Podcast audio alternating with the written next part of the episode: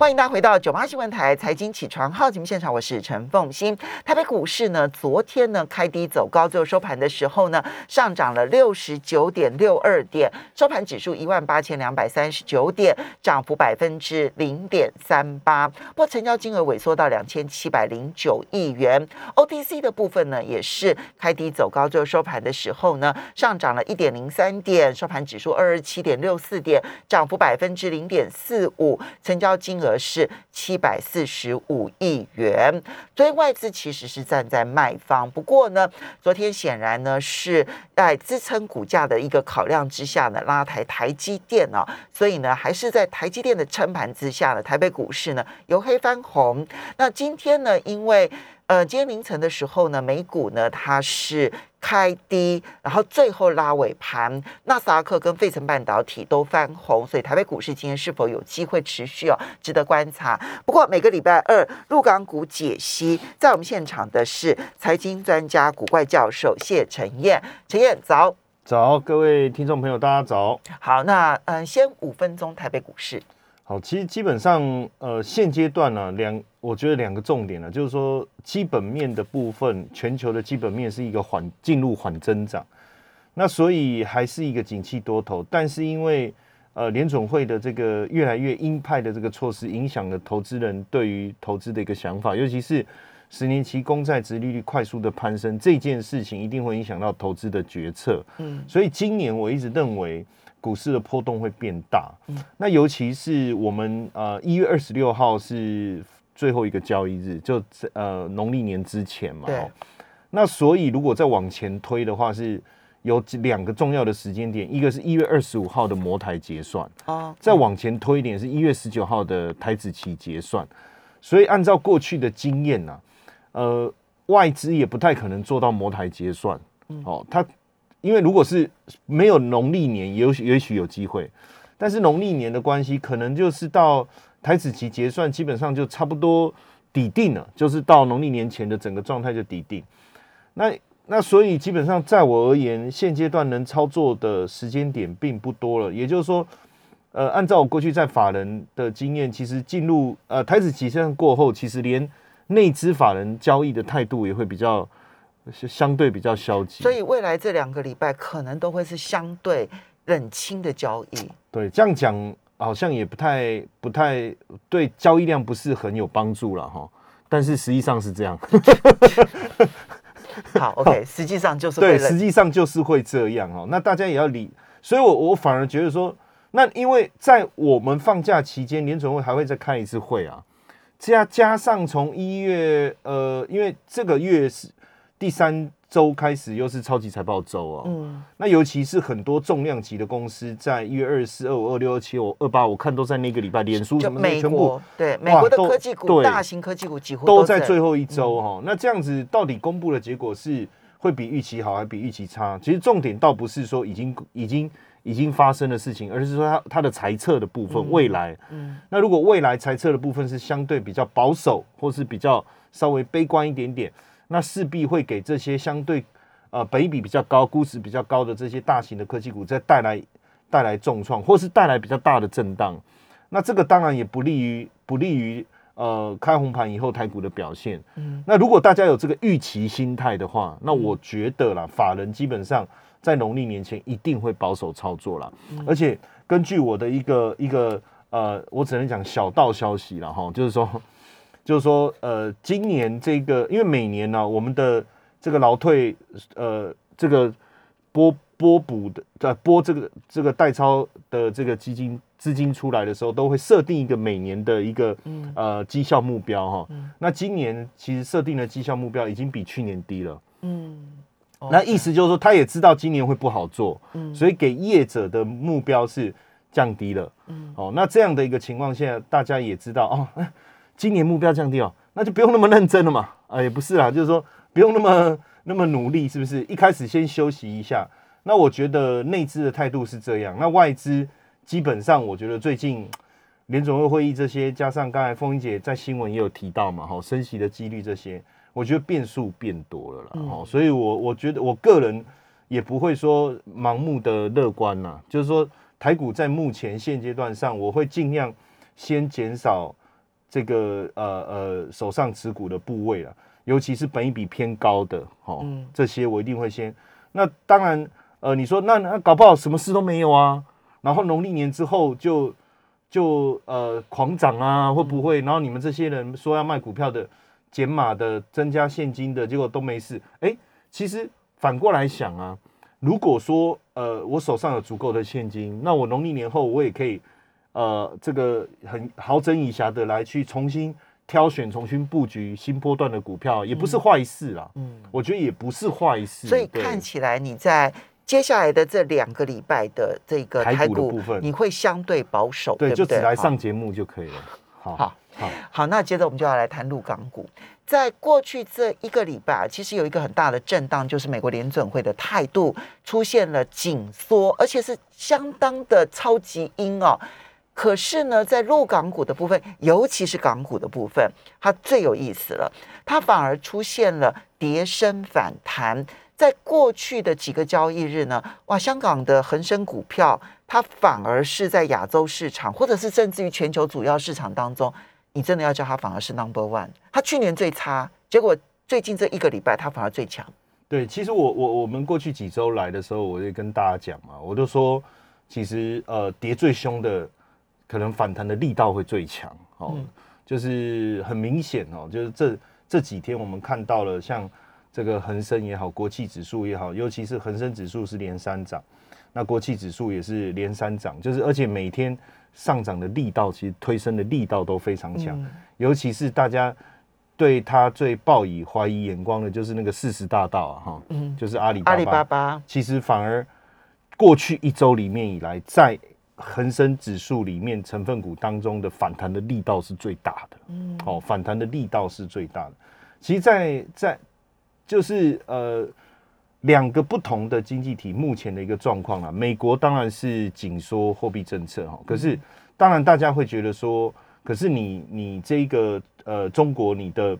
呃今年可能经济成长率还会再趋缓。对啊，这个我们也也 OK，也认同。去年百分之八，今年百分之五左右，甚至不到，对不对？还被调，又又又被往下调降预估。嗯，尤其是去年整个政策性的一个冲击变得非常大。但是，呃，我也跟大家讲说，基本上，呃，我们所理解的状况确实是这样。但是在政策面上面，它反而开始降准。对，而且我我也跟大家预估说，今年搞不好还会降息。嗯，那这个部分就是回到很像。呃，去年疫情刚开始的时候，前年吧。哦，对，前年，二零二零年，没错，没错，没错。这这每次刚跨年的时候，就一直讲成呃，sorry，更正一下，就二零二零年疫情刚开始的时候，你看那时候其实呃，美国也是开始出现这种所谓的宽松政策，把股市整个带上来哦。那所以现阶段来讲，我我觉得在资金宽松的情况下，我最近在看外资的报告啊，有一个有一个呃状况在讲的，就是说。其实全球的资金还还是相当的一个泛滥，虽然说呃今年有呃联总会可能会升息之后可能会开始缩表，但是毕竟我我觉得这可能要缩表的事情可能要到年底去了，哦，我觉得还没有到上半年。那在这个情况下，其实资金开始移动了。那我们发现就是说，大家目前对于我我看大部分的报告，外资的报告，对于美国的想法都是偏保守。能操作的空间是有限的，你也觉得估值过高，估值过高，再加上升息的情况下，哈。但是对于这个新兴市场，尤其是中国市场，他们认为，呃，虽然之前政策的调整调整导致股市的大幅度的修正，但是这个估值已经有点啊偏，就是过度调整了哦，过度调整。那其实股票市场一定是这样，就是说。呃，政治国际政治的角力归国际政治的角力，嗯哼，那投资的一个思维，它会回到一个比较呃理性，而且从整个财务模型里面去探讨的一个机制。所以一旦这个地方被低估了，资金就会开始往这个地方去流动哈。那所以为什么突然之间这几天，我觉得这个也不是什么呃新鲜事情，因为恒生指数、国际指数，它就是一个指数嘛。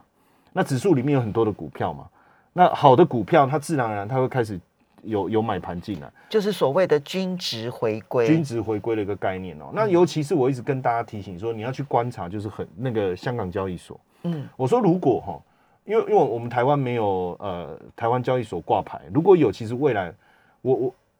台台湾交易所的股票就是一个先行指标，它很像那个金丝雀矿坑里面的金丝雀。嗯为什么？因为如果说你的股市不会好，你的交易所怎么业绩就不会上来？对，那所以这上个礼拜啊，其实坦白讲，在年底的时候，很呃，香港恒生那个香港交易所，香港交易所其实它的股价就开始先动了。所以为什么我一直没有特太过，大家觉得说啊，老师老神在在没有，因为我们有我们有在观察一些东西嘛。嗯，哦，那它的它的这个股价稳稳定起来啊，强度也也够，自然而然我们就不会太过担心，我们就不会太过担心。所以我我觉我觉得今年可能整个呃市场的一个资金的一个主轴，它可能会落在。落在这个相对估值比较低的，尤其是港股的部分，哦，嗯这个部分我我觉得可能会发生啊。哦这边当然，这个你刚刚提到说，因为呢，你看到的外资报告说，现在呢，全球资金仍旧很充沛，然后呢，很多的报告认为，相形之下，尤其是港股是被低估的，哈，然后呢，中国大陆的股市 A 股的部分也是被低估，的也，是好一样。但是这会不会跟经验有一点不符？因为上一次二零一七年美国联准会开始启动缩表的时候，其实新兴市场压力是很大的。当时新兴市场其实出现了一波的修正，对。这刚好跟当时的经验会完全不同。对，对，那其实因为当时市场，呃，应该说整体来讲，市场都是向上的。当时啊，因为当时的呃 A 股跟港股也也是蛮热络的，当时也是蛮热络的，所以对。所以我觉得，如当时它不是一个在低估值的环境，嗯，哦，它的股市相对也都有一波涨幅上来，我觉得这个部分是有点落差。当然，就经验值来讲，升息的环境下，对高估值的股市跟个股都会面临到修正的问题。嗯。但现在的问题并不是呃 A 股或者是港股，它并不是高估值，嗯，其实它的估值都被大幅整个被大幅度的一个修正过，我觉得是有一点不太一样，等于是说老师还没处罚他，他自己先跪下了。好、那老师就说啊，好吧，那你站起来。哦、我们稍微休息一下，等一下回来呢，过去这几天能不能成为全年的一个参考？休息一下，马上回来。欢迎大家回到九八新闻台财经起床号节目现场，我是陈凤欣，在我们现场的是财经专家古怪教授谢晨燕，也非常欢迎 YouTube 的朋友们一起来收看直播。好，那么刚刚提到了就是。嗯，这个这一次联准会收资金，哈，那当然速度可能会来的比过去要来的快很多。现在还没有正式的进入缩表，现在只是还在缩减购债当中，然后未来就升息再缩表。那么按照过去的经验来看的话，这可能对新兴市场不利。但是呢，如果按照外资的报告呢，反而觉得去年没有涨到的，今年有机会它出现均值回归，而相对比较有利。那这里面港股其实你就觉得可以值得注意了。对，不过嗯不过必须说，港股的状况是去年每一次看底又不是底，所以要怎么去小心注意？好，其实我送四个字，今年虎年送四字真言给大家哈，就是这四个字非常重要，也是过去我们长期操在操作股票市场赖以为生一个非常重要的要诀哈，就是会过去的。好，这四个字送给大家，就是会过去的。好，就不管 好了，七个字，一切都会过去。风云姐准备要写笔记了，然后她我一讲完以后，她笔就放下了。好，对。可是我讲的是很认真的，就是说，你你不管股票市场的状况再怎么样，其实我讲一个非常重要的一个观察哈，就是说，呃，你看哦，过过去几年，呃，这个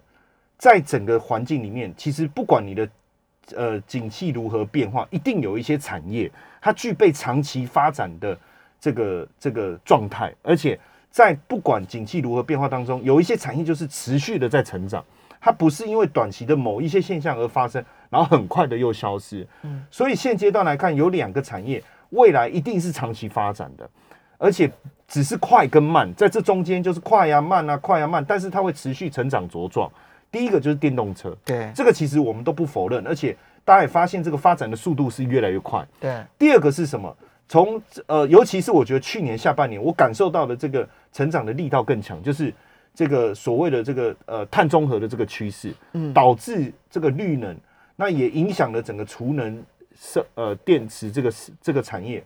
所以呢，目前你说啊，这个呃，刚才风英姐说哦，那升息会不会冲击新兴市场？坦白讲，我觉得还是会。那你说到底回来力道，呃，但是它估值低，反弹力道有多大？坦白讲，我也没把握。嗯，但是我认为，我认为对于电动车产业来讲，对于这个储能这个系统的这个产业来讲，它的趋势只是快跟慢的差异而已。嗯，快跟慢的差异而已。所以呢，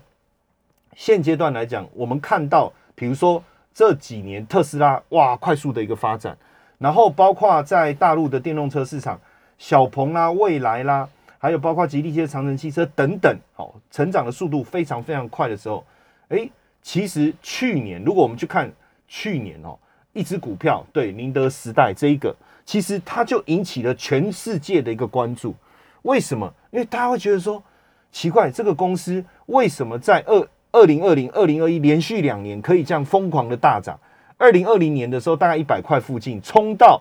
呃，我们讲去年年底的时候，最高曾经有到七百块钱。嗯，哦，这个是涨了七倍。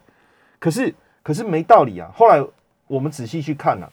他的客户有谁？他的前十名的客户哦，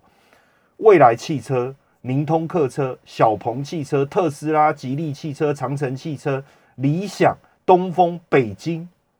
所以简简单来讲，我们我们看认同电动车产业，而且未来现在连你看 B N W 最近狂打一个广告了，我不是在帮他做做什么，而是说对那个呃，他有他的那个电动车，对，就是说现在连传统燃油车，他已经不再拿像以前过年的时候啊，因为我是这个品牌的爱用者，他他都会针对各种车系不断的在打广告。可那今年很主轴很明显就是电动车，嗯，然后甚至告诉你我们要做那种会变色的，在强调我车子开出去你可以爱什么颜色什么颜色。那所以电动车的趋势绝对在这几年它的成长速度会非常的快。那电动车没这么多电动车，你会买哪一家？不一定，嗯。那它会不会赚钱？不一定，嗯。路上都是电动车的时候，电动车产业当然蓬勃发展，到底谁最有利？嗯，因为在电动车里面，它成本最重，超过五十趴，将近五十趴，每一家不一样了哈，大概四十到五十，是什么？就是电池。哦，这这是一个，而且这是一个关键，电池是最大成本。所以我刚才讲，我我我数了十个品牌商，其实他们都是宁德时代的客户。嗯，很有趣啦，就几乎在中国大陆跑的这一些这些电动车来讲，恐怕一半以上都是用宁德时代，差不多四十五四十五帕左右的市占率了哈。那全世界的话，电电池的市占率最高的也是宁德时代，占了三十二帕。那这个是一个部分，另外一个部分是什么？就我刚才讲，还有一个趋势也在如火如荼的发发展，就是因为绿能、风力发电跟太阳能发电所必须带来的储能系统。嗯，也就是说，因为我的发生电的峰值跟我要用电的峰值是不一样的，那所以我必须有一个储能系统。而这个储能系统要靠的就是电池，嗯，不论我是在呃客户端，嗯，还是在发电端，这两边可能都需要。而这个部分的一个发展，其实其实也会如火如荼的一个进展。这个就是商呃，就是我们想所有的呃商用电池的一个部分。所以未来电池产业的发展，当然在三个三块。过去我们比较注重的是，比如说笔电啊，手机啊，但但是这个其实反而是 piece of cake。更重要的，我觉得是电动车，还有一个就是储能这两个部分的发展。所以，我我自己会把电池这个产业，其实我我我这一年一直这这一年我一直在在研究一些东西了哈。就是说，未来几年整个产业的发展当中，我觉得很明确的可以看到的，而且基本上几乎是全球会去抢夺资源的，就是电池产业。嗯，基本上会是这个这个角度了。所以。我觉得，因为目前我们在看，不论是最上游的呃电池材料、锂的材料的采呃矿的一个采集的公司也好，或者是这个矿的拥有的公司也好，其实在中国大陆哦。然后包括这个电池的生产供应商最大的也是在中国大陆，也是在中国大陆。那像刚才这个呃我们聊到的这个宁德时代，我觉得是一个重要的观察，因为。它包括电动车，包括储能系统，包括电池回收，这个都有。好，那现在在 A 股里面，它的市值算是相当大，全球这个电池的制造商哦，储能这些都有。那我们其实就牵涉两个问题。对，第一个问题呢是其实它去年是涨多了，对好，你刚刚讲从二零二零的一百到最高的时候接近七百，涨了将近七倍。那当然，它最后呢一个月的修正幅度也很大，非常大。好，那但是至少也跟二零二零年初比起来的话，大概涨了五倍多，对不对？哈，那已经涨多了，不会有估值修正吗？好，这是第一个问题。第二个问题是，我们在台湾要去投资宁德时代，终究比较麻烦。那要怎么去选择呢？好，我从两个角度来讲哦。第一个就是说，我们当然不会只压宁德时代嗯，哦。你一般来讲，ETF 里面，比如说它的设计像宁德时代这样的公司，它可能权重会大一点，嗯但是它最多可能加大概五趴、六趴、七趴，它甚至好百分之十好了，了不起，大概就是这样的一个权重哈。那如果这样的话，甚至包括其他几个比较重要的哈，比如说还有一个叫锂电池设备龙头，先导智能也非常重要。嗯，这个是一个设备龙头。那我把这些股票都纳进来，在我的 ETF 里面，其实我就不会去担心说一个股票涨多以后修正的问题，因为我现在讲的是产业趋势。OK，那在哪一个 ETF 里头？那基本上，当然，因为过去啊，呃，过去比较大的困扰就是说，呃，电动车电池类的这一类的呃 ETF，其实以美国公司为主，而且早期大部分都是呃这个汽车品牌的，所以我觉得接下来我们就可以去，我我觉得产业是这样啊，一定会有。那那我像我知道最近也也有这个类似的 ETF，各家都开始在设计，因为大家都会看到这个产业的趋势。嗯开始看到产业趋势，所以你就可以特别去留意嘛。就是说，不要认为说，呃，因为我们过去的观念是觉得电动车应该是以美国为主，可是其实我跟大家讲，真正的上游就是我讲的电池，呃，我们台湾反而所以那 ETF 它的名称会是电动车还是还是什么如果是呃电动车啦、电池啦，其实嗯都可以，？OK，电动车或者是电池都可以。那你就要看它是不是它的这个成分股是不是宁德时代啊，像我刚才讲嗯先导智能啊这些大型的。哦好，所以你的意思是说，其实你可以把陆港股的 ETF 拿出来检视，如果像这个呃宁德时代啦、先导智能，它的占比比较高的，你觉得它的可能就机会就比较好一点。对，或者是说大陆电电池这一块的占比比较高的，我觉得就 OK。好的，好，所以呢，这个是因为那它的投资基本上就是一笔投入吗？还是分批分期？我我我觉得呃还是分批分期啦，因为现在有还有在修，还我觉得还是有修正很多修。好，OK。时间关系，非常谢谢古怪教授，谢谢。